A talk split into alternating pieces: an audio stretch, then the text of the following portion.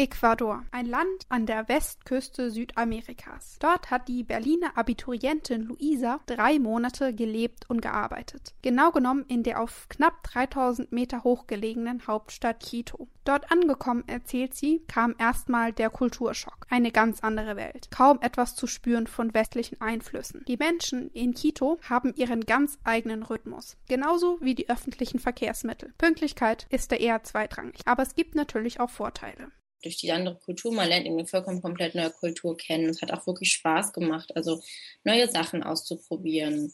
Und die Leute waren ganz anders. Die waren wirklich dort viel freundlicher, viel offener auch als hier so. Das kann man dann auch gar nicht vergleichen. Hat auf jeden Fall super viele Vorteile. Also ich glaube, es hat sogar mehr Vorteile als Nachteile, wenn man einfach erstmal eine ganze Kultur kennenlernt, die vielleicht erstmal fremd ist, aber macht Spaß. Und dass es Spaß macht, ist ja auch wichtig. Den ersten Monat verbrachte Luisa in einer Sprachschule in Quito. Nach dem Spanischunterricht vormittags wurden nachmittags viele Aktivitäten angeboten. Von Salsa-Stunden über Kochkurse bis zu Fußball war für jeden etwas dabei. Nach vier Wochen hatte sie sich eingelebt. Dann begann ihr Krankenpflegepraktikum. Jetzt musste sie morgens um fünf raus. Und so wurde sie schnell vom Alltag eingeholt. Bei ihrer Arbeit hat sie überrascht, dass das öffentliche Krankenhaus in Ecuador näher an den deutschen Standards liegt, als sie erwartet hätte.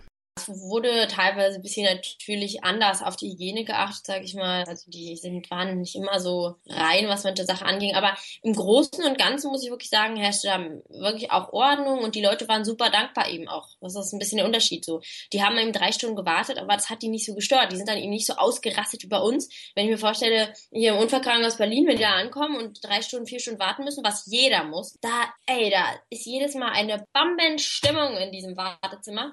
Und dort, die haben sich, die waren wirklich alle total glücklich, dass der Arzt sie drangenommen hat und die hatten da viel mehr Respekt noch. Also das ist, die nehmen es noch nicht so als selbstverständlich, dieses Gesundheitssystem. Und das ist eigentlich ganz schön. Nun ist sie wieder hier, aber die Zeit sei viel zu schnell vergangen. Sie hat viele gute Erfahrungen gesammelt, aber auch einige schlechte. Diese haben sie aber nur stärker gemacht, sagt sie. Würde ich jedem auch noch empfehlen. Also einfach so nochmal so eine Zeit im Ausland zu verbringen, vielleicht auch wirklich eine ganz andere Kultur kennenzulernen. Das war für mich echt hilfreich.